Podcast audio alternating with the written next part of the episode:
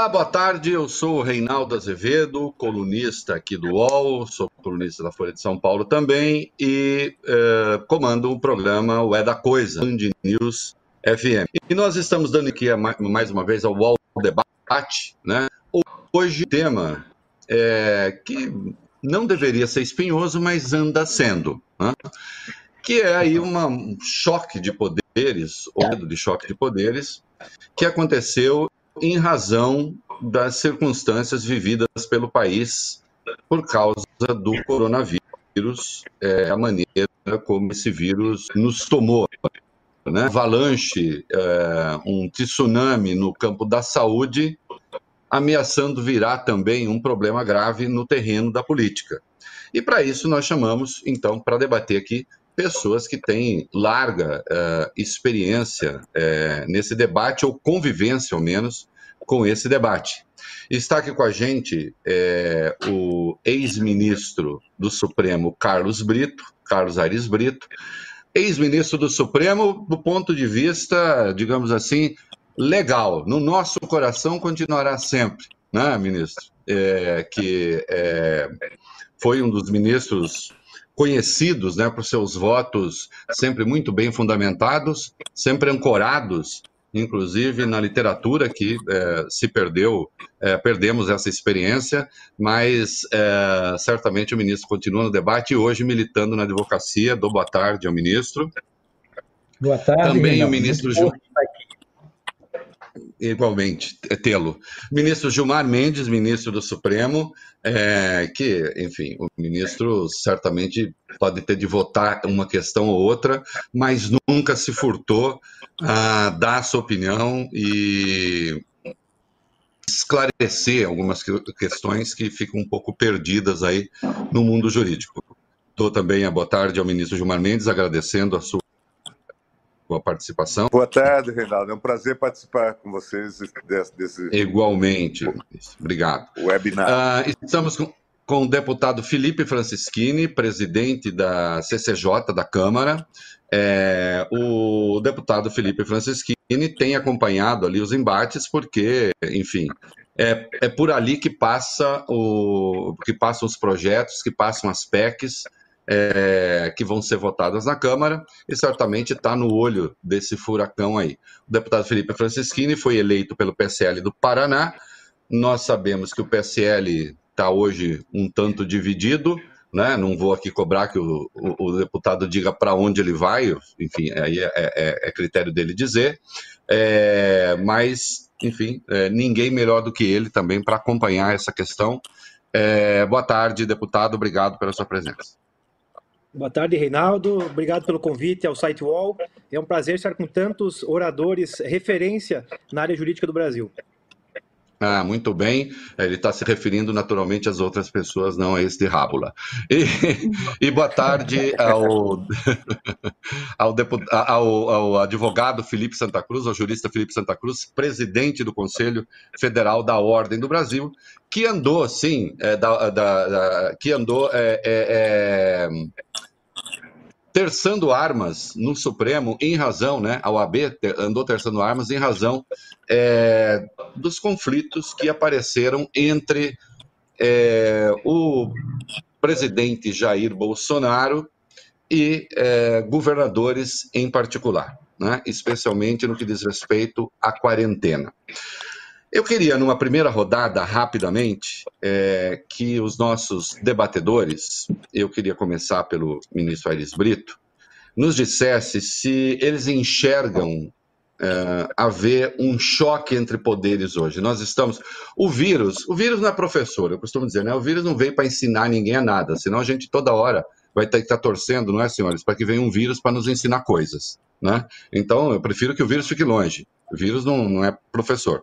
Agora, já que o vírus está aí, né, já que ele veio, e já que nós estamos vivendo essas circunstâncias, então que a gente consiga fazer é, o melhor que a gente conseguir, né, é, ao enfrentá-lo, ver se consegue também melhorar as instituições. Então, eu queria saber de um ex-ministro supremo, do presidente do Supremo, do, do, de um membro da CCJ da Câmara, do presidente da Ordem dos Advogados do Brasil, se nós estamos vivendo alguma coisa parecida com um choque entre poderes. Ministro Carlos, Carlos Arles Brito, por favor. Tem havido uma certa fricção, um tensionamento incomum entre o. Bem, vamos ser claros, entre o, o todos nós entre o chefe do Poder Executivo Federal, o presidente da República, portanto, e os outros dois poderes, o Legislativo e o Judiciário.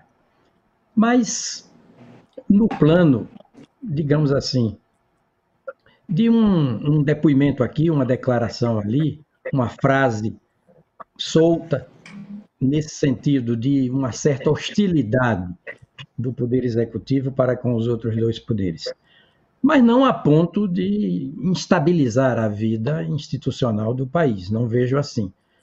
É, a sociedade hoje avançou democraticamente, institucionalmente, para entender que o princípio da separação dos poderes, além de elemento conceitual da República e da democracia, é cláusula pétrea. Né? Artigo 60, parágrafo 4, inciso 3, separação dos poderes. Os poderes estão aí para funcionar permanentemente, de preferência em regime de harmonia.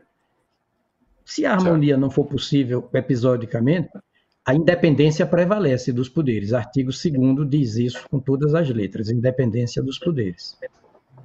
Então, o senhor acha que há uma crispação, mas não, não chegamos a essa condição de choque entre poderes? A ponto de abalar mesmo as instituições e comprometer o funcionamento institucional da República, da Federação, não, acho que não chegou Muito a esse bem. ponto e creio que não chegará. Perfeito. Uh, você que nos acompanha pode sim mandar perguntas aqui para o UOL, né? Mande suas perguntas e nós, à medida do possível, vamos colocar suas perguntas aqui no ar. É, eu sou o mediador, é, eu, eu, eu, acostumado a opinar, vou falar para vocês que é uma dificuldade danada ficar só mediando, mas eu não, não me furtarei. Mande suas perguntas para cá. É, ministro Gilmar Mendes, existe um, algum arremedo de choque entre poderes ou um choque entre poderes? O que é que, o que foi isso? Ou o que é isso que nós estamos vendo, esse ruído todo?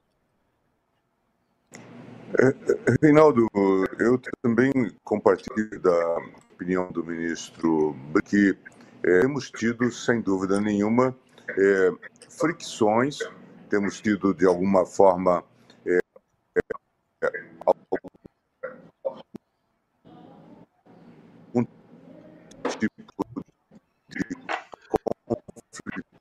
É, gente, eu não estou ouvindo direito o ministro, está dando interferência. Vamos ver se a gente. É, é, e, gente, debate ao vivo é assim mesmo, tá? Então é bom, desculpa, ministro, só para avisar a parte técnica aqui. É, ministro, é, pode repetir? Então, não, eu, eu, digo, nós temos tido fricções, tido uma, uma certa. Tem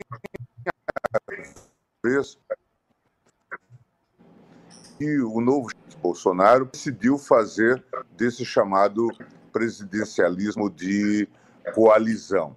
Ao invés de criar um tipo de base no Congresso Nacional, ele decidiu é, se valer da, das indicações das chamadas é, dessas chamadas bancadas é, parlamentares, eh, evangélicos, é, bancada da saúde, bancada do agronegócio. Em suma, ele tentou fazer uma releitura desse, parlamentar, desse presidencialismo de coalizão, e isso certamente não dado a folga desejada, o apoio desejado no Congresso Nacional. Por outro lado, ele conta com uma bancada expressiva para os termos brasileiros, de cinco, ou contava de 50 e poucos parlamentares eleitos pelo seu partido, mas gente ainda muito pouco experiente no processo parlamentar. Quando a gente fala de carreira política, isso sempre significa que as pessoas é, fazem uma, uma carreira.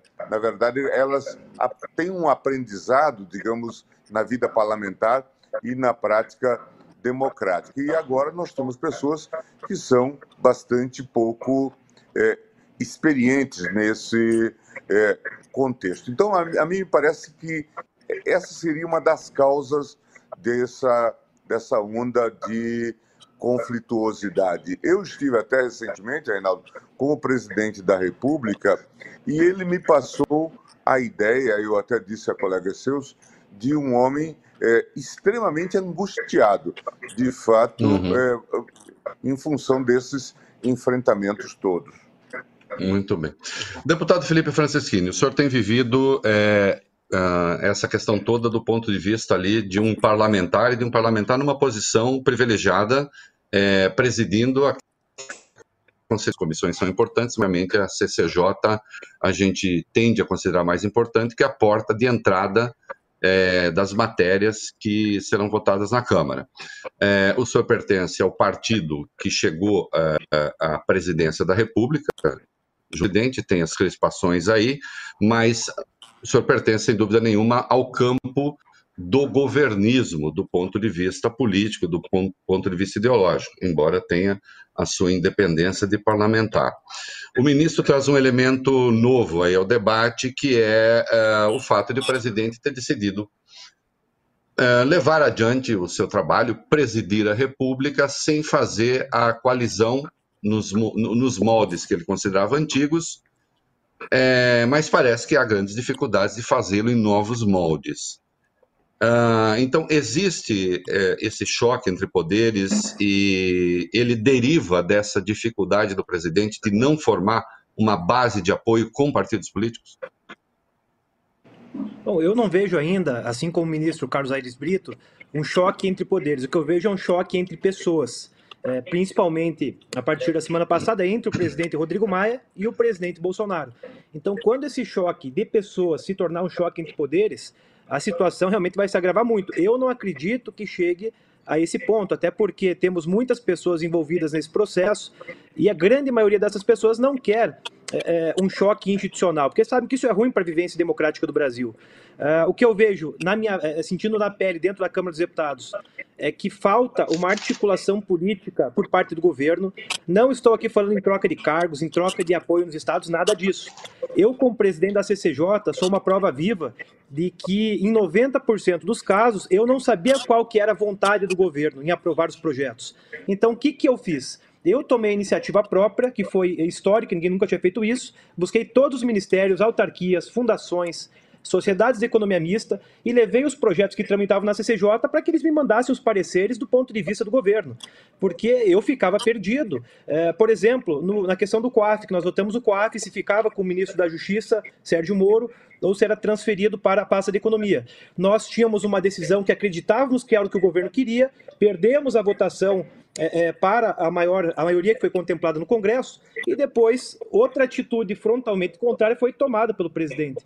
Então, muitas vezes eu vejo assim que, que falta uma articulação política que não deve partir é, é apenas do presidente da República, mas de alguns ministros também, principalmente o ministro que é imbuído da questão da articulação política. Eu, como presidente da CJ, sofri muito isso e imagino que as outras comissões e o plenário da Câmara e do Senado sofrem a mesma coisa também. Deputado, eu me lembro até que uma vez o senhor chegou a ter ali uma. Não chegou a ser uma explosão de irritação, mas o senhor expressou publicamente sua irritação, dizendo: Eu não sei, afinal de contas, o que era o governo. Numa das votações, o senhor estava sem. É... Quando a gente disse orientação, aquele que nos acompanha tem que saber. Não é que o governo vai lá e diz, liga para o Felipe e fala: é para votar assim. Não é isso. O governo deixa claro qual é o seu ponto de vista, o que ele gostaria que acontecesse, e então se tenta chegar ali àquela que seria a posição do governo.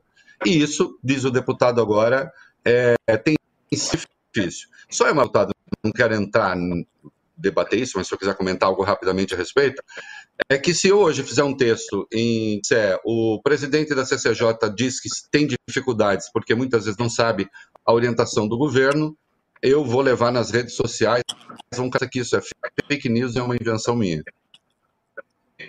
Não, eu, o que eu digo assim, é, dentro dos ministérios, nesse trabalho que eu fiz de buscar os ministérios e saber quais são as intenções de cada um, há hum. ministros que, que houve uma boa interlocução com a CCJ. A ministra Damares é, mandou todos os pareceres, ministro Sérgio Moro é, e alguns outros ministros em compensação não mandaram. Então ficava difícil, dentro de algumas pastas que não tinham essa interlocução política, saber qual era o interesse do ministério. Porque não é que os deputados Muito vão bem. seguir estritamente o que o governo quer, mas nós temos que ter esse condimento técnico que apenas os ministros e as equipes técnicas têm. Muito bem. Doutor Felipe Santa Cruz, presidente do Conselho Federal da Ordem dos Advogados do Brasil. O senhor já foi ao Supremo para tentar botar uh, o governo nos trilhos, em, em, em, muitas vezes, em algumas vezes.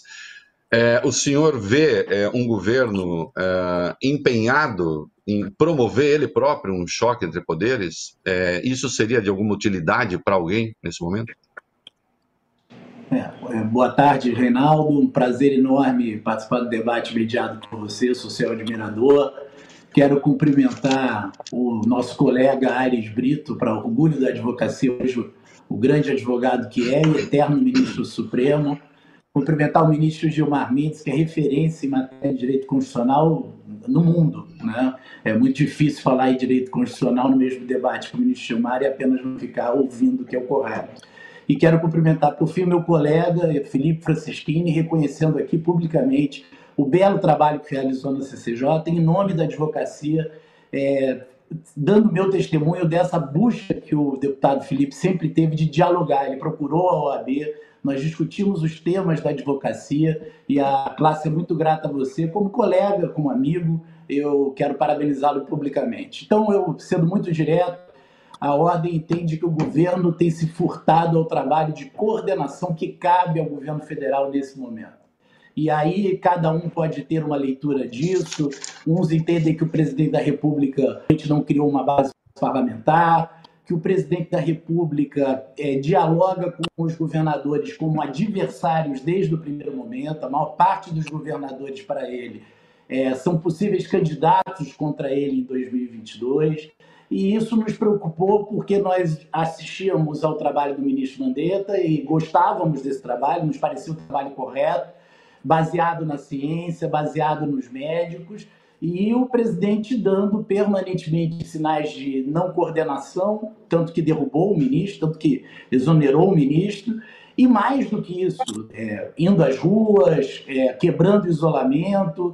E aí fomos ao Supremo com essa grande preocupação. E é muito interessante para que todos entendam que a AGU é, concordou com, a, digamos, a, a argumentação da ordem dizendo que se devia, que o certo se deveria seguir as organiza a Organização Mundial da Saúde, que se deveria priorizar nesse momento o apoio aos, aos, aos mais pobres, aos micro e pequenos empresários também, e isso assinado pelo próprio presidente da República. Mesmo assim, houve a necessidade de uma liminar do ministro Alexandre de Moraes, na medida que o presidente da República declarou nos autos algo que não resistia à pretensão da ordem, mas publicamente vem é, defendendo posturas que são contrárias ao, ao, entendimento mundial.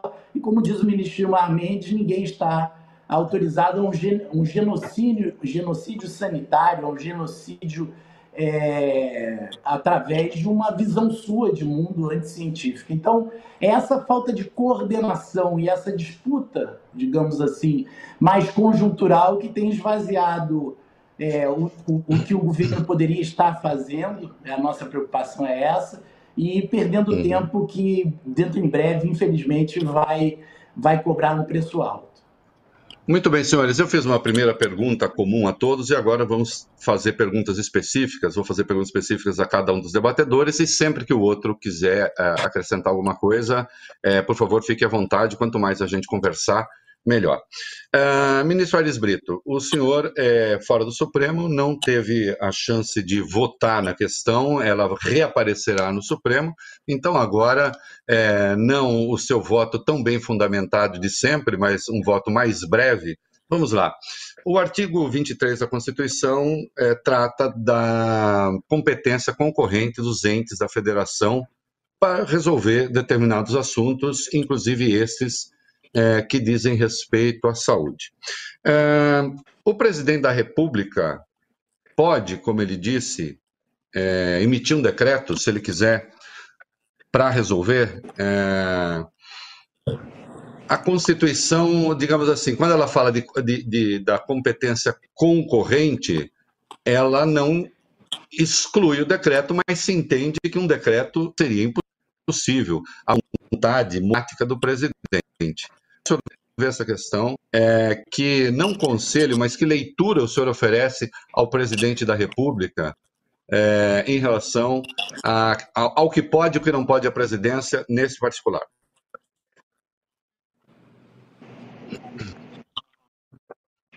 Ah, o Carlos acabou de cair. Ah, muito bem. Então, eu vou passar, eu, eu vou falar, vou, vou, vou pedir ao Felipe Francisquini, é, como é que o senhor vê, deputado, esta questão do artigo 23, a decisão tomada no Supremo, o senhor como um membro do Legislativo, de algum modo, uh, o senhor reconheceria ao presidente a competência, aí, aí eu digo assim, a defesa que o senhor faz, o senhor, o senhor vê o presidente capaz de emitir um decreto, o senhor acha que ele deveria ter esse poder de emitir um decreto? Eu vejo que a decisão do Supremo Tribunal Federal foi muito importante. É, a importância do Poder Judiciário representado pelo Supremo é, é, se faz de uma elementar importância, porque nós vemos casos ao longo é, de toda a história do mundo, em momentos críticos como esse, de excepcionalidades que ninguém podia prever. A realidade de hoje não é a realidade de amanhã. Então, o Supremo e o Judiciário terão um papel importantíssimo, que é de analisar de forma aberta a Constituição, nós temos que ter um pensamento é, é, dentro do possível, é algo que prega, por exemplo, o constitucionalista italiano Gustavo Zagrebelski.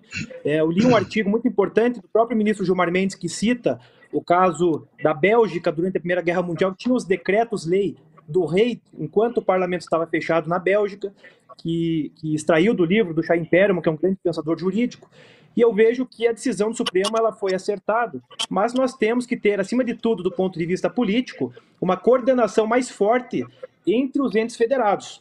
É, é simplório é, hoje o que está posto. Hoje muita gente aposta que se morrer muita gente, além do aceitável, digamos assim, será culpa do presidente da República, eu não enxergo assim. E há outros, de outro lado, que veem que se o desemprego realmente sair de uma margem de normalidade, aumentar muito o desemprego, diminuir a renda do trabalhador, será culpa dos governadores, também não enxergo assim. O que eu vejo é que o debate político acabou poluindo é, é, todo o debate técnico e científico que deveria estar sendo feito. Outros países, pelo menos eu desconheço, uma politização tão grande que foi feita acerca do momento tão ruim como esse do coronavírus. Então está muito simplório. Ah, Hoje, assim, é culpa é do governador ou do presidente, não é assim? Rapidamente, é, quem deu início a essa politização foi o presidente da República, não? Aí a primeira lembrança não, que a gente um, tem de quem teve um ou dois governadores e o presidente que acabaram entrando nesse tema mais da politização. Eu sou contra, porque eu vejo realmente isso, que chega um ponto em que você não consegue mais retroceder no que você já fez. Entendeu? Justamente por isso. Ah, se morrer muita gente é culpa do Bolsonaro, se tiver muito desemprego é culpa do Dória e do Witzel. É, é uma visão tão simplória que faz com que eles mesmos, às vezes, possam tomar decisões erradas é, nesse ponto. Ah, se eu retroceder, parece que eu estava errado desde o começo. Então, é, nós, como população, como parlamentares, não podemos aceitar esse discurso é, de politização completa, porque isso vai custar vidas e vai custar empregos. Se o ministro Gilmar Mendes e o Felipe Santa Cruz quiserem se posicionar a respeito do tema, fique à vontade, senão a gente avança aqui. Vamos lá. Uh, ministro Gilmar Mendes, eu vou lhe dirigir uma pergunta, e aí, se o, senhor, o, o ministro está me ouvindo? E não? Gente caiu também? Acho que congelou. Ei, vamos lá. Vamos levando o debate. Senão ficamos. O Felipe Santa Cruz me ouve. Ouço sim. Sim, então tá. Vamos, vamos, vamos levando nós três aqui. É, esperamos é, é, que a gente consiga contato com os dois meninos de novo. Felipe, é, doutor Felipe, oh, desculpa. Foi... é... problema. Me diga uma coisa, nós tivemos, e também Felipe Francischini, uma DPF, uma, a concessão de uma liminar numa DPF, numa arguição de descumprimento de preceito fundamental, para quem nos acompanha, concedida pelo ministro Roberto Barroso, que é bastante interessante, porque a partir dali eu me obriguei a fazer outras leituras. Só para lembrar, Uh, nesta arguição de descumprimento do preceito fundamental, os peticionários pediram uma liminar, e isso ainda vai ser julgado, contra aquela campanha O Brasil Não Pode Parar, que a SECOM é, diz que fez experimentalmente a custo zero, que é uma invenção, é, é algo novo no Brasil, né? que é alguma coisa que não custa nada, mas enfim, a, a, a SECOM fez essa campanha, chegou a colocá-la na internet, mas depois teve de retirar, não deu sequência. E nesta liminar concedida, o ministro Roberto Barroso escreve agora sim, parece que conseguimos contato com os dois ministros, Isso. o ministro Gilmar Mendes me ouve, o ministro Ares Brito. Sim, sim, sim. Agora sim. Sim, sim. Muito bem. Então, eu estou colocando aqui, estou lembrando aqui ao, ao, ao, ao doutor Felipe Santa Cruz que na liminar que concedeu a uma DPF que pedia a suspensão daquela campanha O Brasil Não Pode Parar, o ministro Roberto Barroso escreveu que, dadas as informações que há da Organização Mundial da Saúde, do Ministério da Saúde, de praticamente o consenso científico a respeito do distanciamento social, dos vários graus de distanciamento social. Então, ao suspender a campanha, o ministro também observou que não é uma opção política do presidente da República não seguir a orientação né, da presidência da República, no caso, não seguir a orientação do distanciamento social. Ele diz: essa opção não existe. Essa opção ofende a Constituição. Essa, essa opção ofende o artigo 196 da Constituição, essa opção ofende o artigo 6 da Constituição, que garante o direito à saúde. Saúde, isso. É, eu não. Assim, os Mendes talvez tenha mais dificuldade para o assunto, mas acho que todos nós, eh, acho que todos podem falar a respeito. É, eu pergunto, Felipe, na sua opinião, doutor Felipe, na sua opinião, o Felipe da OAB, depois eu quero também que o Felipe Francischini fale. Em estando certo ministro, o Pleno ainda não se manifestou sobre esta liminar, de que o presidente não tem a opção de não seguir o distanciamento social, a presidência, e, portanto, a campanha ofenderia um valor constitucional protegido pela Constituição, eu lhe pergunto: se a presidência não pode não seguir o distanciamento social, considerando que o próprio Ministério da Saúde, à época, endossava a Organização Mundial da Saúde e o consenso científico. Se a presidência não pode, eu pergunto, o presidente pode, o presidente, como encarnação do Poder Executivo, pode não seguir e pregar que não se siga? É, nessa estratégia, e, e aí cabe uma análise um pouco mais conjuntural, que é a personalidade do presidente da República. Ele tem como personalidade o ataque virulento e depois o recurso estratégico. Então, foi exatamente essa campanha contra o isolamento é, que gerou na sociedade civil, na, na Ordem, na CNBB, na Comissão Arnes, na SBPC, na comissão, na Associação Brasileira de Ciência, e todos gerou a preocupação, né, na academia, a preocupação clara de que uma visão anticientífica, uma visão é, que não existe e não é compartilhada em nenhum outro lugar do mundo, poderia ganhar as ruas.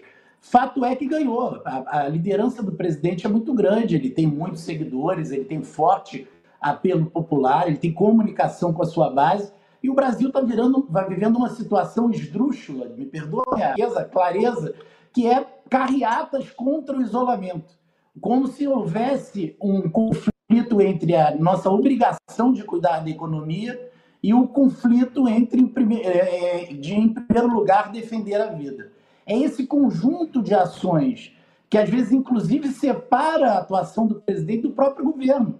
Durante o, o, ministério do ministro Mandetta, nós, em vários momentos, não sabíamos quem era o governo. O governo tinha uma postura científica, técnica do ministro, e o presidente na rua, com a sua base, falava outras coisas. Isso, num momento desses, isso é grave normalmente, não existe presidente inconstitucional, que trabalhe metodicamente contra as instituições, e vai se agravando quando você coloca na rua as pessoas contra o isolamento, você flexibiliza o, o, o, isolamento dos que acreditam que vão se contaminar e contaminar os que acreditam no isolamento, se for, pode acontecer. E, e o mais uhum. grave, neste quadro que já é dramático, o presidente comparece a um ato anti-institucional. Ah, ele não disse nada. Ora, mas a normalização dos absurdos é um absurdo. O líder do país, sem embasamento científico, é se colocar contra o isolamento, dizer que eles já acharam a cura quando nenhum médico diz isso. E é um absurdo maior ainda neste quadro há um esgarçamento institucional como acontecido no domingo. Tudo isso é muito preocupante, desafiando das entidades, da ordem de todas, do parlamento, é, e principalmente do Supremo, essa sua função moderadora, como diz o ministro Dias Toffoli, que tem sido tão bem exercida nesse momento. Muito bem. É, Marmendes, eu vou deixá-lo à vontade o tempo todo. Como o ministro tem a posição mais delicada de todas, porque ele pode ter de votar essas coisas, ele saberá sempre a hora de entrar e, e, e, e enfim, e a opinião que, que, que, pode ou não dar. Mas eu dirijo Agora, eu me dirijo ao Carlos Aires Brito, deixando sempre claro que o ministro Gilmar Mendes pode, a qualquer momento, é, tratar Obrigado. do assunto e, obviamente, falaremos com o Felipe Francisquini também. Ministro Aires Brito, se existe uma liminar, e digamos que ela venha a ser endossada pelo Supremo, pelo Pleno, dizendo que não é uma opção política do presidente da República recusar ou combater o distanciamento social, não adotar o distanciamento social, porque foi isso que está lá. O ministro Roberto Barroso está dizendo: é, não se pode usar, em última instância, o recurso público para fazer uma opção que contraria a Constituição, que contraria o artigo 6, contraria o artigo 196. O presidente, a presidência não tem essa opção. Se a presidência, como instituição, como poder, né, como expressão do Poder Executivo, não tem essa opção, o presidente pode ter essa opção de combater o isolamento social, de se opor ao isolamento social, de fazer proselitismo contra o isolamento social? Não tem, mas eu vou colocar a sua pergunta num contexto. O ministro Luiz Barroso, em caráter liminar, aplicou bem a Constituição Federal, a partir do, do artigo 6 a saúde é direito de todos, e do artigo 196, notadamente. Esse artigo 196 chega a ser didático. Ele coloca a própria economia a serviço da saúde, numa regra panfederativa, portanto, obrigatória para todos, todas as unidades federadas do país, desde a União aos municípios. É o que o ministro Gilmar Mendes, ainda há pouco, há uns dois dias chamou de, de federalismo cooperativo, diz o artigo 196: a saúde é direito de todos e dever do Estado. Olha, a coisa está muito clara. É direito de todos e dever do Estado. Garantido, seja o direito, seja o dever, garantido mediante políticas sociais e econômicas. As políticas econômicas a serviço da saúde e não a saúde a serviço da economia. Não é o que diz a Constituição. A Constituição é como se dissesse, de acordo com o dito popular, há situações em que saúde é o que interessa, o resto não tem pressa. E prossegue a Constituição. Políticas econômicas e sociais que visem a redução do risco de doença e de outros agravos à saúde. E prossegue. E ao acesso universal, daí a política do governo e até da Organização Mundial de Saúde de quarentena, acesso universal e igualitário às ações e serviços, e o arremate é também didático, para sua promoção, proteção e recuperação da saúde. Agora, quando o governo desobedece a uma política pública, quando o presidente da República, porque é preciso também dizer isso, o presidente da República precisa distinguir entre governante e governo governo é mais importante do que o governante central. É maior do que o governante central. É como o poder executivo, ele é maior do que o presidente da República, porque ele é compartilhado por, por efeito de norma constitucional com os ministros de Estado. Então, quando o governo, respaldado até no organismo internacional do que o Brasil faz parte, porque a política sanitária hoje é transnacional, quando o governo recomenda, não, é expede normas de recolhimento da população para evitar aglomerações prejudiciais à contaminação do vírus. Quando o governo assume essa posição, o governo é em defesa de direitos fundamentais, de direitos dos indivíduos, das pessoas humanas, a partir da saúde. E quando o Supremo Tribunal Federal decide nesse sentido, olha que convergência de coisas. O intérprete tem que se transportar, se remeter para o artigo 85 da Constituição, que diz o seguinte: são crimes de responsabilidade os atos do presidente da República que atentem contra a Constituição. E, especialmente, aí vem três dispositivos que têm aplicabilidade ao caso. O livre exercício do Poder Judiciário do poder, e, e do Poder Legislativo, do Ministério Público e dos poderes constitucionais das unidades. O senhor está dizendo que o presidente da República cometeu crime de responsabilidade, ministro Brito? Eu estou dizendo que com essa atitude ele se expõe, ela, se expõe. Ele se expõe a um processo de abertura não é, de, por crime de responsabilidade. Olha mais, é, diz aqui, o exercício dos direitos políticos individuais e sociais. Está atentando contra o exercício dos direitos, pelo menos dos direitos, do direito social à saúde. E, finalmente, ele se expõe também a um processo de impeachment a abertura de um processo de impeachment contra ele, quando ofende o inciso 7 do artigo 85, o cumprimento das leis e das decisões judiciais. Olha, o, o, essa determinação. Perfeitamente. Eu já escrevi, eu não, não, não posso esconder isso dos ouvintes e nem haveria razão para isso. Eu acho que o presidente já cometeu uma penca de crimes de responsabilidade, né? É, inclusive nesse caso. É, deixo aos presentes, eu vou ter uma pergunta específica para o ministro Gilmar Mendes, que com certeza essa ele vai, ele vai poder responder, mas ele também pode falar à vontade é, a qualquer momento. O presidente cometeu crime de responsabilidade, Felipe, né, tanto Felipe Santa Cruz, Felipe Francischini, é do presidente da República desrespeitar uh, um valor constitucional ou aquilo que, pelo menos numa liminar, um ministro do Supremo diz ser um valor constitucional, não é crime de responsabilidade, afinal? Como minha visão, é. O raciocínio do Aires Brito. Como? Desculpe. Não, é, é, nesse caso específico, eu não acredito que houve o cometimento de um crime de responsabilidade ele comparecer a um protesto.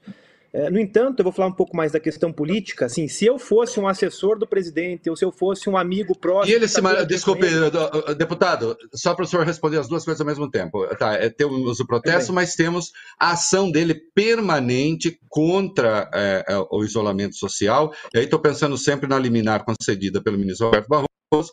É, permanentemente combater o isolamento social e não praticá-lo e incentivar que não se pratique conjunto de coisas, o senhor não vê que seja responsabilidade?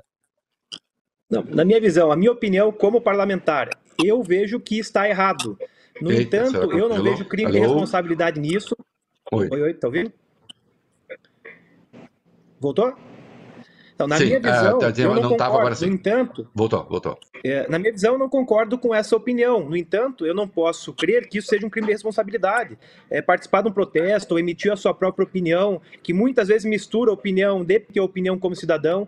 No entanto, é, como eu estava dizendo, se eu fosse um assessor do presidente ou se eu fosse um amigo próximo que está todo dia com ele, eu diria ao presidente Bolsonaro que essas é, questões que ele tem feito algumas vezes atrapalham apenas a ele mesmo. É uma coisa triste de se ver, quando podia estar gastando energia em algo que estivesse engrandecendo o debate político sobre o combate ao vírus, é, ele se coloca em posições frágeis. Por exemplo, é, vamos dizer que há um segmento que não gosta do presidente, que é o quanto pior, melhor. Se ele se coloca nessa posição, indo a protestos, tossindo na frente das outras pessoas, ele prejudica, acima de tudo, ele mesmo, a sua própria figura. Então, eu torço que todos aqueles que estão em volta dele comecem a conscientizar mais essa questão, porque ele, ele mas não vejo crime de responsabilidade na questão do compareciado. Eu vou falar, deputado, eu também torço para que essa assessoria mude de comportamento. Os podcasts do UOL estão disponíveis em todas as plataformas. Você pode ver a lista desses programas em wall.com.br/podcasts. Recebe salário, faz transferência, pagamento, recarga de celular e até empréstimo, tudo sem taxa. PagBank, a sua conta grátis do PagSeguro. Baixe já o app e abra sua conta em 3 minutos. Ministro Gilmar Mendes, falando em tese, não estamos aqui discutindo nenhum caso em particular. Um presidente da República, no exercício do cargo, tem direito a uma opinião pessoal que seja dele como indivíduo e não dele como cargo como força institucional e, portanto, como um sinal de uma escolha de uma política pública? Existe essa, essa, essa, esse espaço para o exercício ali de um ato pessoal descolado da sua função? Como se dissesse, sei lá, ah, é, o presidente é corintiano, é palmeirense, é não sei o quê, e isso nada tem a ver com a sua, com o exercício do seu, do seu trabalho. Mas eu pergunto, no que diz respeito à política pública, existe esse espaço para não, esta é minha opinião pessoal, não tem nada a ver com o governo? A rigor, é, é, nós estamos a ver, e isso já foi objeto da consideração do colega é, Brito na sua primeira colocação, nós não temos aqui uma entre a defesa da economia e a defesa da saúde. É preciso que, por uma concordância prática, nós tenhamos em vista a proteção à saúde não é? e também a proteção é, à economia. O mundo todo, e nós estamos a acompanhar aí os bons exemplos, por exemplo, de Portugal, os gestos e, e as condutas do presidente nesse contexto levaram a a essa visão. E é claro, não é? Nós falamos pelos nossos atos, inclusive pelos atos oficiais, enquanto autoridades. Mas nós falamos também, especialmente líderes, como é o caso do, do presidente, chefe de poder, nós falamos também pelos nossos gestos, pelas nossas condutas. O cidadão comum né, brasileiro, ele é o que, o que, o que os ingleses chamam de ordinary people, eles é, é, ficam perplexos diante desse tipo de atitude. Afinal, há, há que haver isolamento ou não pode haver isolamento? É, mas o presidente está dizendo algo é, que devemos nos cumprimentar e abraçar ou não. Toda essa confusão, de alguma forma, cria um mundo de perplexidade na alma dessas pessoas. E isso é muito grave. E é grave, inclusive, por quê? Porque, a rigor, a medida de isolamento ela não depende de medida para ser seguida, ela não depende de medidas de poder de polícia, ela depende de uma efetiva persuasão. É preciso que as pessoas, de fato, eh, percebam que isso é importante, né? de que em jogo está, inclusive, a sanidade do sistema de saúde. Se houver um colapso, como infelizmente já está ocorrendo em Manaus, nós estamos vendo esse quadro tristíssimo que ocorre hoje na capital do Amazonas, o colapso do sistema de saúde e o colapso, inclusive, é, do, do, sistema funerário de Manaus. É, é, é altamente constrangedor para o Brasil. Passamos até covas é? coletivas, temos covas coletivas já, cova coletiva em Manaus Isso. e Isso. podemos ter em outros é. lugares. É, e podemos ter em outros lugares. Então, é, é preciso discutir isto e, de fato, é, é, glosar, censurar esse tipo de atitude, ainda no campo do debate político. Eu não quero é, criminalizar condutas, nem no plano penal, nem no plano da responsabilidade, do crime de responsabilidade, mas eu acho que nós devemos discutir a alta política e dizer é, são atitudes incompatíveis. Não é? De fato, nós não podemos ter é, essa bicefalia, não é?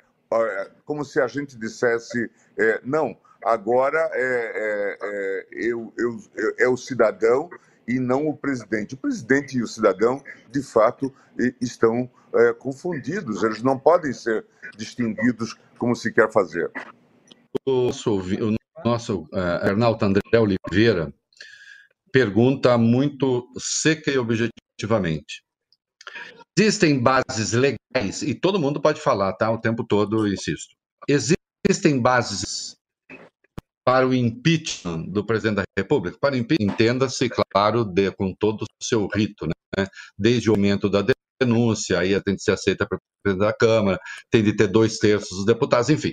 De qualquer modo, existe, então, o crime de responsabilidade caracterizado, na sua opinião, é, eu não estou perguntando se o senhor acha que há condições políticas para o impeachment, mas se existiriam as bases legais para o impedimento do presidente. Bom, na minha visão não, até porque como o ministro Gilmar falou, é, é, é um debate que tem que ser feito, eu acho que tem que ser é, de maneira muito bem posta essa questão da diferenciação do cidadão e da figura política.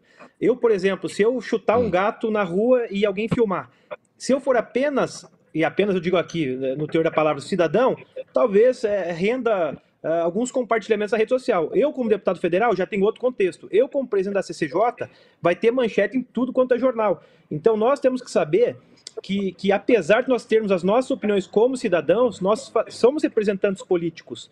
Então, eu na CCJ, claro que muitas vezes eu não tinha paciência, eu queria poder é, é, bater boca com um deputado ou outro, mas eu sabia que eu estava imbuído de uma responsabilidade tão grande que não me permitia, é, como Felipe Francisquini, fazer o que eu quisesse. Então, Agora, eu, deputado, eu deixa assim, só. É, há uma interpretação, o que é opinião pessoal, o que é opinião do presidente da República. Então, na medida em que não tá, há uma bem, certeza mas... quanto a isso, para comparecer ao protesto, eu não vejo crime de responsabilidade.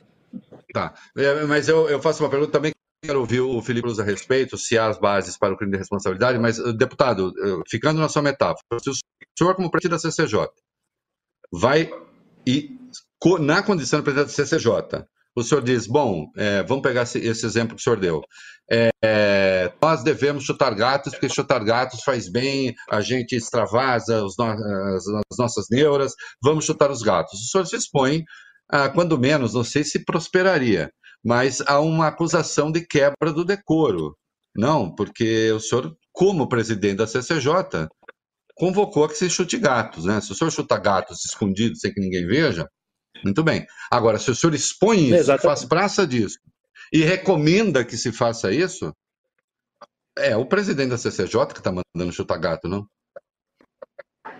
Não, com certeza. É, é, haveriam deputados que tentariam propor algo no Conselho de Ética. Aí depende dos deputados do Conselho de Ética acatar ou não essa denúncia. Mas o que eu vejo é que mesmo essa questão da interpretação da Constituição quanto à saúde pública, quanto ao isolamento ou não, quanto às falas do presidente, é como eu disse, eu não concordo com grande parte das falas contra o isolamento. Eu sou a favor de um plano de saída a partir dos próximos dias, como estão sendo feitos em alguns estados, mas eu não vejo base, na minha opinião, eu não vejo base jurídica para um pedido de impeachment com, com, com, base na sua argumentação e no seu gesto até agora, né? Pode ser que daqui para frente mude, até agora não vi. Sim.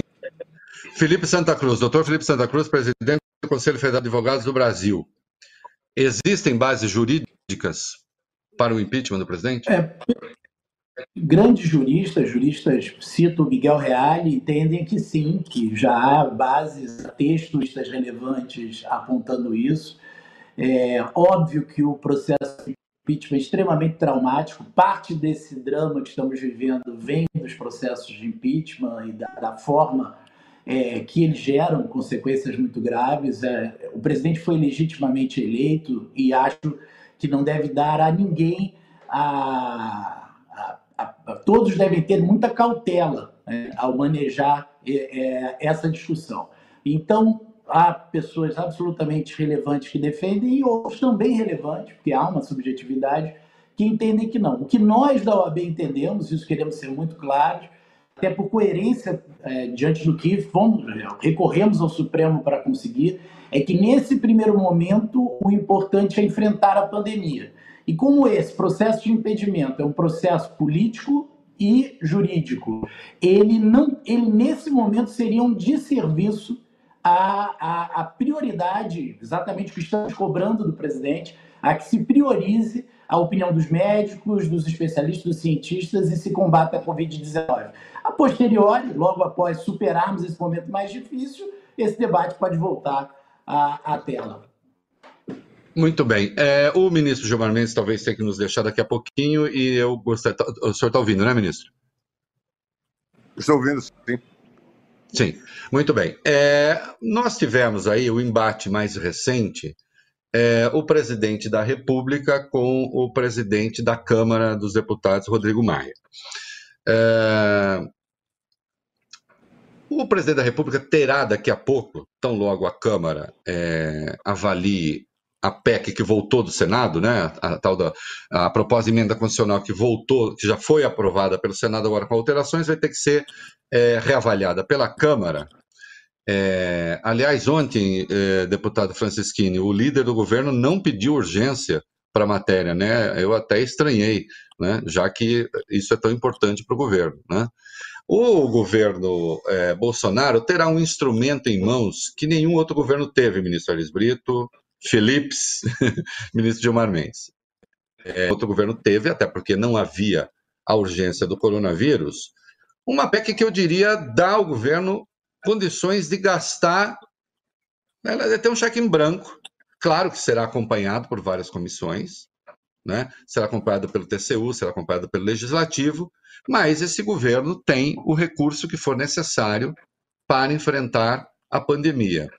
Mas terá ali ah, algumas licenças jurídicas para apressar o processo, de maneira que eh, não será a tardança do sistema judicial que vai impedi-lo de tomar eh, determinadas decisões.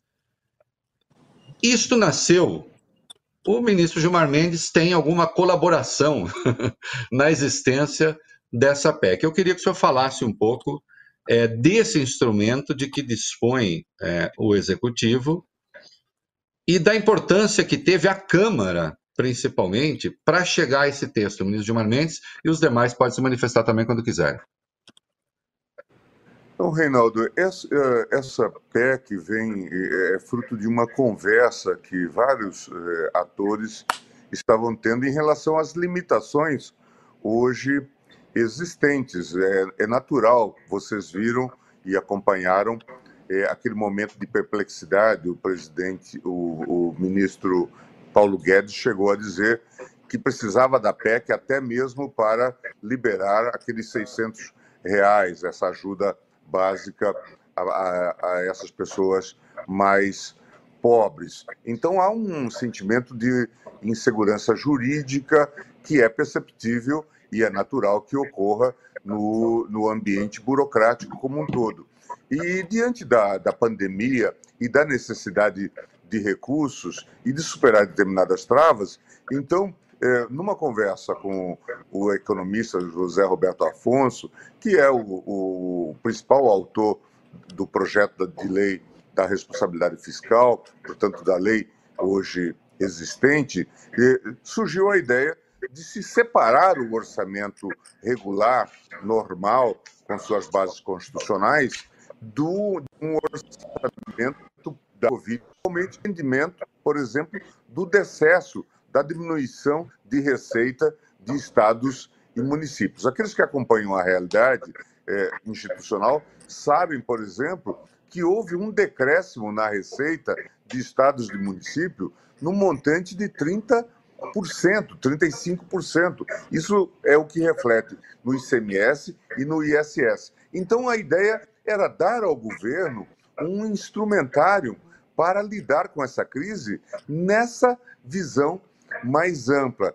E aí, então, essa ideia avançou. É, o Bruno Dantas, ministro do TCU, que é um dos mais ativos, uma das mais ativas é, cabeças nesse ambiente econômico-financeiro, é, entrou no debate e o assunto chegou, então, à Câmara dos Deputados, chegou ao presidente Rodrigo Maia, que então consultou os técnicos, abriu conversa também com os técnicos do governo para que essa ideia fosse consolidada e fosse votado esse projeto. E depois o projeto foi para o Senado, lá sofreu alterações, novas considerações. O Senado tem um papel importantíssimo no que diz respeito às decisões que tem que tomar sobre a limitação das dívidas, controle do, do papel do Banco Central, e o tema agora volta para a Câmara para eventuais ajustes, aprovação. Vamos aguardar que isso se faça. Um outro ponto que nessas conversas é, vem a, a lume a toda hora é que, ao lado dessa chamada economia, ou desculpe-me, do orçamento de guerra, há de se pensar também num orçamento de guerra numa economia de guerra, na ideia de que é preciso que haja uma gestão específica para ativar a economia, é, para fazer com que é, se faça até mesmo a chamada é, uma economia de conversão. Aqueles que estavam fabricando determinados bens agora poderiam fabricar bens que seriam úteis nessa pandemia. Mas isso precisaria de uma gestão coordenada. Tudo isso precisa ser discutido. E, de alguma forma, isso está sendo feito eh, em vários países da Europa, de modo que nós poderíamos nos é, espelhar nessa experiência. Ao lado do chamado orçamento de guerra, também é preciso gerir uma economia de guerra. Aliás, ministro, desde o começo, crítica, analistas, polícia, eu mesmo apontei e outros, é, bom, é, em economia de guerra, como é que é? Ah, eu fabricava fogão até ontem, agora eu vou fabricar bomba. Isso quando é guerra, a guerra ela mesma. Né? Fabricava caminhão, vou fabricar tanque.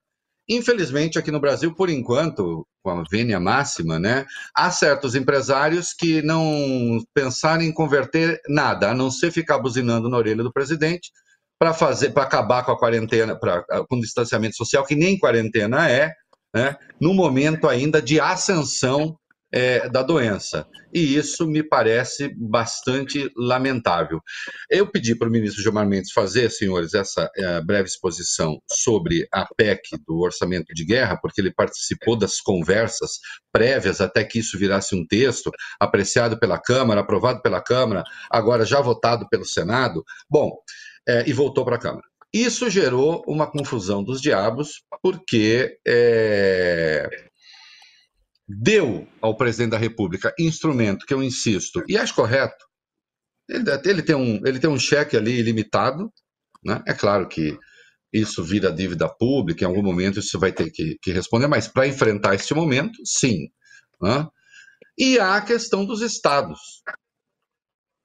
Vamos lá ninguém fica doente na União, né? As pessoas ficam doentes na cidade, ministro Elis Brito, e ficam doentes no Estado. Por quê? Porque vai ser o, a, ou, é o município que vai atender, ou é o Estado que vai atender. Né? No mais das vezes, é o Estado. Né? É, a, é, o sistema de saúde estadual ligado ao SUS, mais de gestão estadual, que vai atender o doente.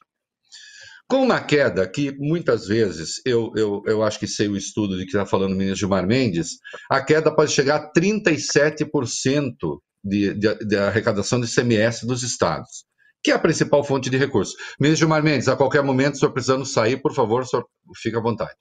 É, muito bem. Eu, chega... eu, eu já vou, vou, me despedir. Eu já vou me despedir, muito bem. pedir licença, porque eu tenho, uh, eu tenho a, a sessão que se inicia, mas é, dizer da alegria de ter participado desse debate com você, com o Brito, com o Santa Cruz e com o Francisquini. Obrigado, ministro, em nome do UOL, agradeço, meu nome também. É, muito obrigado pela sua presença. O ministro afirmou, até ficou além daquilo que havia nos prometido. Muito obrigado. Um abraço. Muito bem, é, vamos seguir então, senhores. É, ministro Aris Brito, eu dizia, a pessoa fica doente na cidade ou ela vai ter o atendimento do sistema municipal, do sistema estadual, ainda que ligado ao SUS. Ela não fica doente na União. É... Sim, a União responde por uma parte ali do atendimento, mas é uma parte muito pequena. Quando um Estado tem queda de 37%, 40% no ICMS, será que realmente esse, ele, uh, aquilo que ele receber de reposição desse ICMS terá de ser exclusivamente dedicado à saúde? Eu penso, uh, deputado Francisquino, o senhor também vai falar, que pode faltar ao seu Paraná recursos para pagar PM no momento de pandemia. Pode faltar recursos para pagar é, os médicos num momento como esse, não é? Como os senhores explicam esse conflito de semestre? Eu entendo, eu, vou, eu, eu, posso dar aqui a minha opinião também, porque senão seria falso o, o, o, o, o internauta achar que ah, o Reinaldo nunca escreveu sobre isso. Não, eu escrevi sobre isso, eu me posicionei sobre isso. Eu considero, eu considero que a proposta do governo de reposição, que na verdade de 22 bilhões de dólares, não de 40 bilhões, eu lembro que só o pacote de socorro às empresas aéreas e mais um grupo de empresas vai custar 48 bilhões.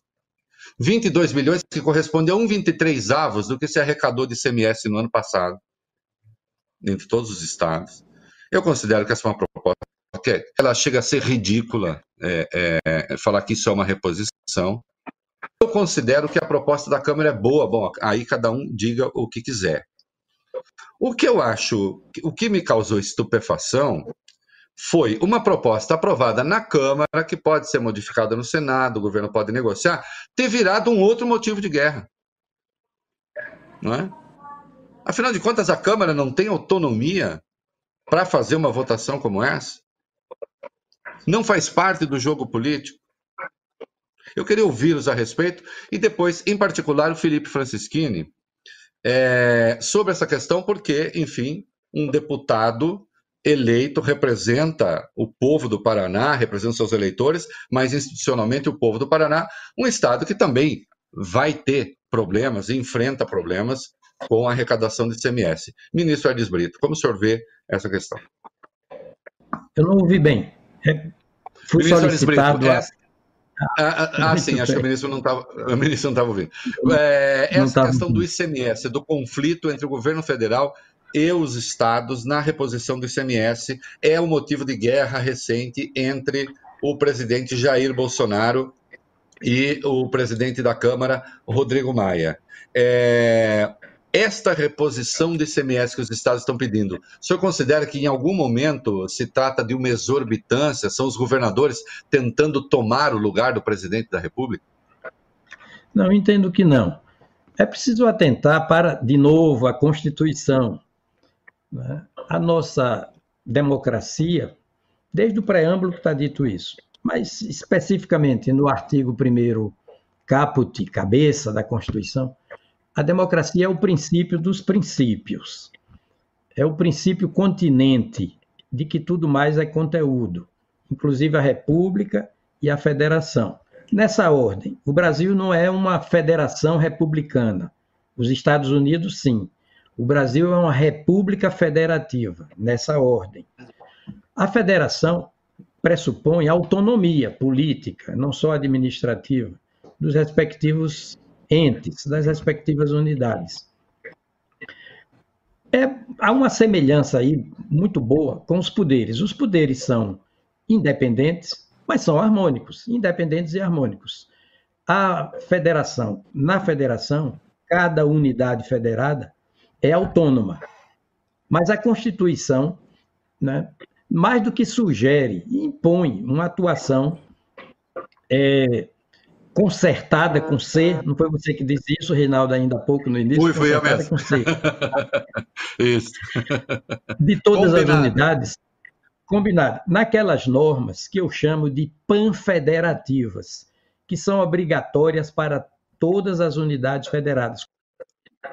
Saúde. A União é obrigada a transferir recursos para o orçamento dos estados, dos municípios e do Distrito Federal em matéria, por exemplo, de educação e de saúde. Há dois orçamentos agora. Eu sei que a lei orçamentária é fundamental. Pelo inciso 7 do artigo, acho que é o inciso 6 do artigo 85, o presidente da República, que desobedece à lei orçamentária, se expõe também a um processo de abertura por crime de responsabilidade contra ele. Mas agora há dois orçamentos. E há um orçamento de urgência, de emergência, estão chamando até de guerra, para mostrar Sim. a preponderância dele.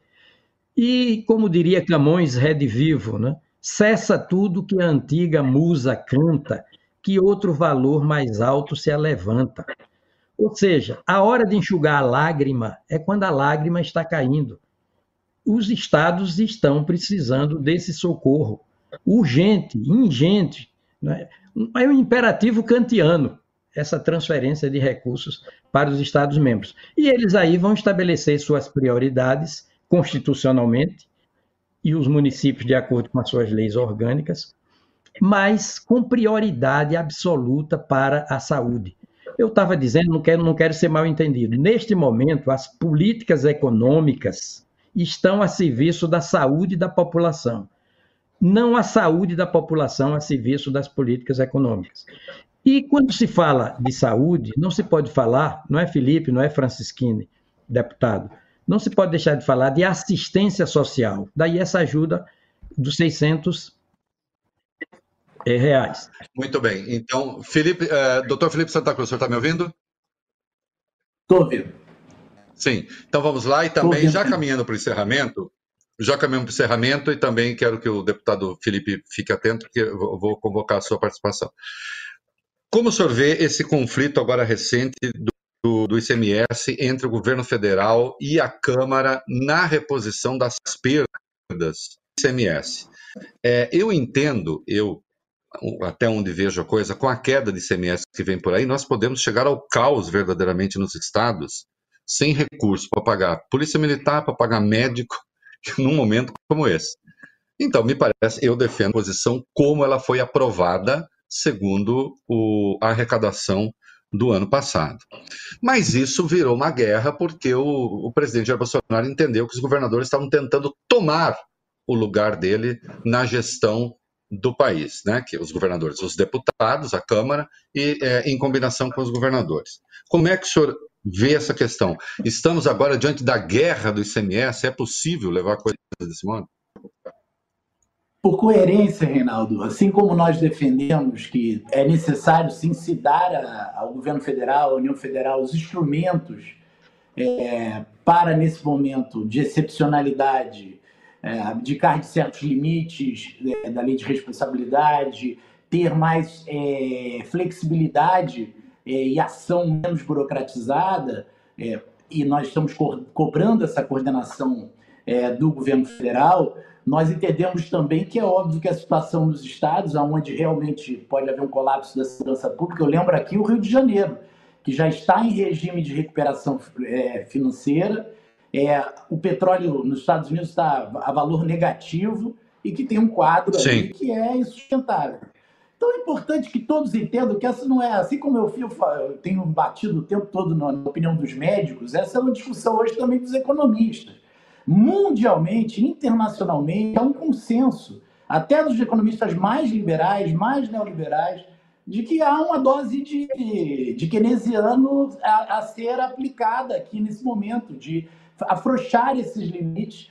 E aí tem uma pergunta que é, ela é basilar. O, o, o, a pessoa, priva, pessoa física ou jurídica privada, o ente privado, não tem capacidade de endividamento que tem hoje. E aí está na mão do governo federal, tem a União Federal. Então, esse endividamento que nós estamos aceitando, ele deve ser feito, mas ele deve ser feito coordenadamente também é, em relação aos estados e aos municípios, na medida que, a uni... que, que essa posição que hoje é, o Congresso, a meu ver, está correto, é que tem que proteger esse equilíbrio é, federativo. E termino dizendo que, para nós, é, esses instrumentos, que obviamente são sempre perigosos, sempre trazem um quê é, de preocupação com os excessos de poder, é, e o Brasil, a gente tem obrigação de ter cautela com isso, mas que esses instrumentos, para nós, têm que ser acompanhados de muita transparência. Por isso, também fomos ao Supremo e também conseguimos liminar na matéria, derrubando a lei, a medida provisória que limitava a lei de acesso à informação. Porque só vamos poder acompanhar o efetivo dispêndio desses valores, que vão gerar um endividamento às gerações futuras, é, se tivermos a liberdade de imprensa e a liberdade de informação a instruir a sociedade. Muito bem. Uh, deputado Felipe Franceschini, eh, eu confesso que eh, vou, vou, revelar uma falha aqui. Eu não sei se o senhor fez parte dos 70 votos que se opuseram à, à proposta na Câmara de reposição do CMS ou se o senhor estava no grupo que venceu. Uh, a proposta do governo para a reposição do ICMS dos estados, o senhor considera que é uma proposta suficiente? Ela faz frente às? Por exemplo, o Paraná eu, e eu sou obrigado a lembrar do Paraná, porque é o seu estado, onde o senhor colheu seus votos. Estará bem atendido com essa proposta do governo? Ou o senhor acha que os estados, a exemplo, porque já que a União, a União não vai ter limite, e os vão aparecer, e, e o funil vai aparecer nos estados. É, o senhor não acha que o governo está sendo é, radical demais é, em insistir na sua proposta, em contrapartidas agora, tem gente que está querendo até reduzir salário de servidor a essa altura do campeonato. É hora de debater isso agora, deputada. A, economista-chefe do FMI disse a, a, a pandemia é a nossa prioridade, como aliás disse o ministro Alice Brito há pouco. Como é que o senhor vê essa questão? E já peço, se possível, para o senhor se despedir, o senhor dar sua resposta, já se despede do nosso público, que nós já estouramos nosso horário aqui, e vou pedir uma saudação final aos nossos dois outros debatedores. Claro, então, Reinaldo, eu votei com a maioria nessa questão, votei a favor dos estados. É, o meu estado do Paraná é um estado muito rico, perto da realidade do Brasil. Nós contribuímos muito com a União e pouco retorna para cá, e sempre foi assim. É, é, sempre foi, nós contribuímos com muitos impostos e pouco investimento retorna, mas como fazemos parte de uma federação, é natural que a lógica seja essa, mesmo com algumas distorções que acontecem. É, eu vi que a politização desse debate foi dizendo que o dinheiro era para os governadores. O meu governador é o Ratinho Júnior. Ele não me ligou pedindo que eu votasse a favor dessa proposta. E desconheço Isso. outro deputado do Paraná que o governador ligou também. Foi uma questão de responsabilidade. Como o Felipe Santa Cruz falou, nosso presidente do AB, é, os estados não têm uma capacidade de endividamento, eles não têm como é, emitir determinadas situações financeiras que a lei permite que a União tenha à sua disposição. Então é natural que a recomposição mínima tenha que ser feita. Estamos gastando mais de um trilhão de reais em recursos públicos com essa dívida, com, com essa crise do coronavírus. Então, uma recomposição do semestre de estados, na minha visão, é mais do que justo. É, até porque para mostrar para a população que está nos assistindo que não é um debate, ah, é a favor do Dória, é a favor do Witzel, é, sabe, esse debate tosco que acabou virando tudo hoje, que é debate público, é porque o Dória e o Witzel não gostam do Bolsonaro e vice-versa. Não tem nada a ver essa questão. É, é, durante a reforma da Previdência, eu tive na CCJ que conduzia a aprovação do parecer a favor da reforma da Previdência, retirando a reforma dos estados. Naquele momento, eu era favorável a que mantivesse a reforma da Previdência dos Estados na nossa proposta discutida no Congresso, mas até concordei que fosse retirado, porque não haveria condição política de aprovação. Mas o que, que existia na época que existe hoje? A maior parte dos deputados não se pauta pelos governadores. A maior parte dos deputados federais são contrários aos seus governadores eleitos dos seus estados. Tanto é que na época da reforma da Previdência, os governadores foram até Brasília, vinte e tantos governadores insistiram que fosse aprovado e não foi. Mas é, não houve problema, porque depois disso os estados aprovaram suas próprias reformas da Previdência. Mas mesmo os deputados. Ô, deputado, por que, que é tão difícil? Deputado, por que é tão difícil? Desculpe, não, não resisto a fazer a pergunta e depois peço para o senhor se despedir. Por que é tão ah. difícil uma posição como a sua, que é da base governista, e que me parece uma posição de bom senso, né? Veja aqui, o senhor é do PSL, eu agora, eu que sempre fui conhecido por ser um liberal conservador, os, os bolsonaristas me transformaram agora em comunista. Mas vamos lá. Por que é tão difícil o senhor que é da base governista, com essa posição de bom senso, fazer prevalecer o bom senso? Deve ser muito difícil ter essa posição, não? eu, eu, vejo assim, é, é, é uma base de apoio que nós temos, que é uma coisa nova. A direita no Brasil ganhou a eleição agora, em 2018. Não tinha ganhado antes uma presidência da República. Então, o que eu vejo é que muitas das vezes os deputados e os representantes políticos eleitos pela direita, eles não entendem que eles não são apenas mais cidadãos. Claro que eles são cidadãos, estão é, é, conversando com as pessoas, entendem a realidade. Mas, como gestores públicos, como legisladores, nós estamos numa realidade que nós estamos no dia a dia lidando com outros poderes, lidando com deputados com opiniões diversas das nossas. Então, nós não podemos impor a nossa opinião à base da força. Eu não posso pegar, por exemplo, a deputada Maria do Rosário, a qual eu discordo frontalmente, mas respeito a sua posição política, e fazer ela votar o que eu quero. Eu não consigo obrigar isso. E dentro da Câmara e dentro do poder, é natural, porque a democracia é assim, nós temos que construir consenso, temos que construir maioria. Mas o que muitos dos nossos representantes não entenderam é justamente isso.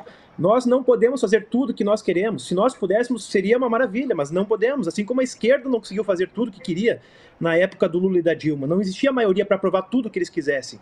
Então acho que falta muito um pouco, bem. e passa muito pelo que o ministro Gilmar falou no começo, uhum. é, de muitos que acabaram entrando no mandato agora e que com certeza são boas pessoas com boas intenções, mas ainda não pegaram a liturgia do cargo, essa questão mais complexa, que você não pode impor a sua opinião.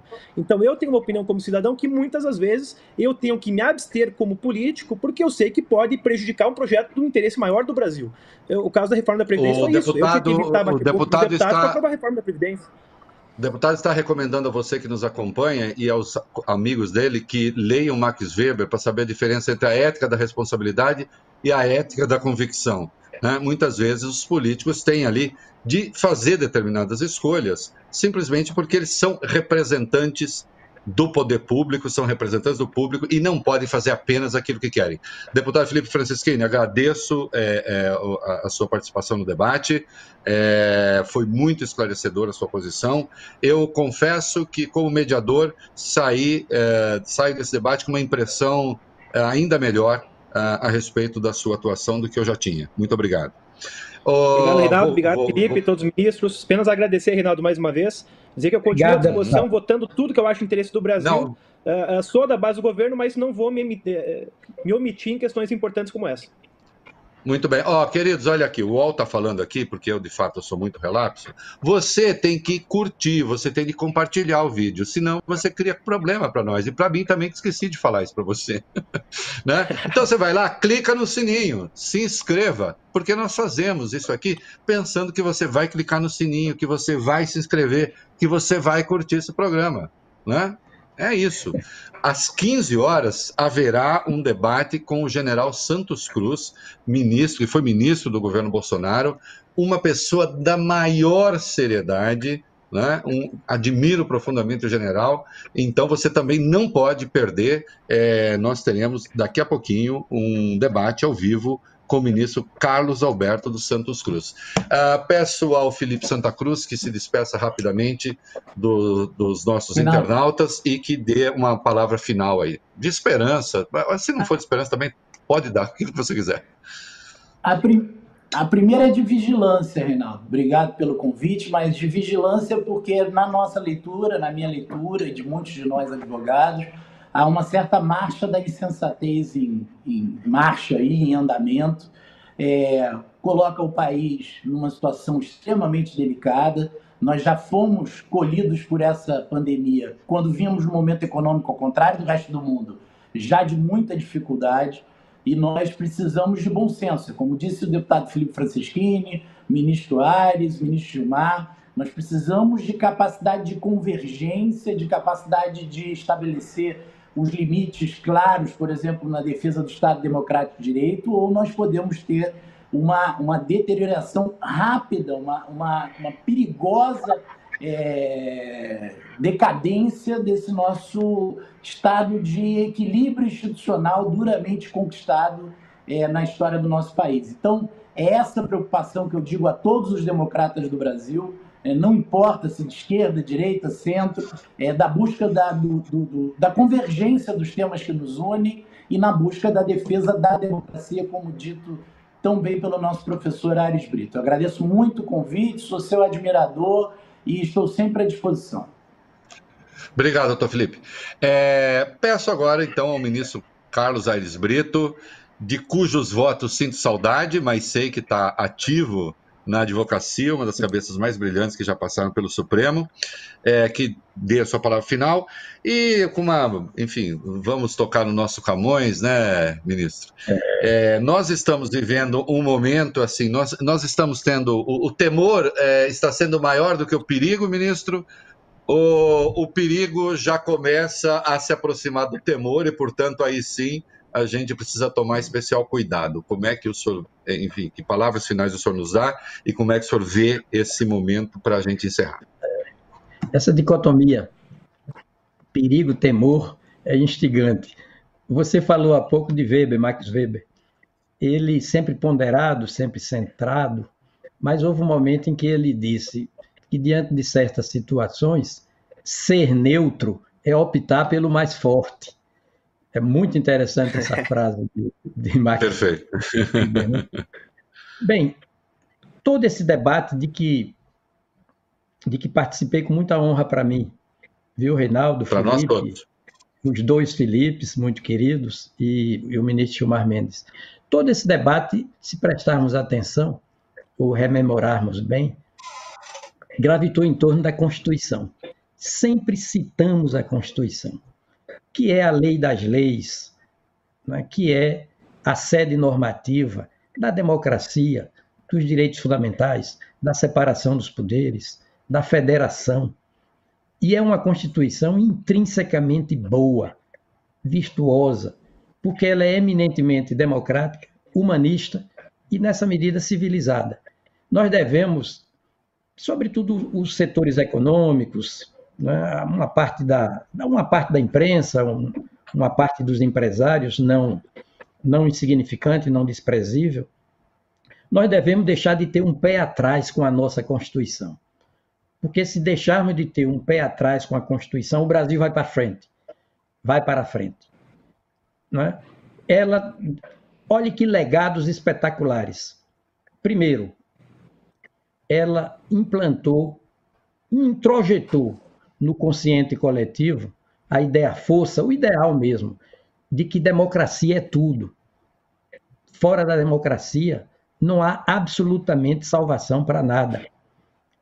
Ela nos trouxe outro legado, uma mentalidade institucional. Hoje nós pensamos institucionalmente. Todos os debatedores disseram isso. E menos fulanizadamente. Daí porque, às vezes, eu tenho que dizer isso. O presidente da República avança uma ideia que não é coerente com a Constituição, consentante, e recua. Avança e recua, avança e recua. Porque a sociedade reage. Porque a sociedade já, já entendeu que, que vida civilizada é em torno das instituições e não de pessoas. E eu me despeço com Rui Barbosa, que numa frase também lapidar, oracular, definitiva, disse: salvação sim, salvadores não. Ou seja, acabou o tempo de fulano Beltrano, Cicrano, se tornar megafone do próprio umbigo. A vida civilizada gravita em torno de instituições. É o grande legado desses nossos tempos. Muito bem, esse foi o ministro Aires Brito, é por isso que a gente sente saudade dele, né? Lá no Supremo. Olha aqui, é, agradeço demais aos debatedores em nome do UOL, muito obrigado. Você que está acompanhando até agora, sim, você tem sua parte, não é de graça, não. Você curte, você compartilha, você clica no sininho, que aí a gente faz mais um monte de debate como esse para você, tá bom? Obrigado, senhores. Até uma próxima, certamente voltaremos a conversar. Até mais.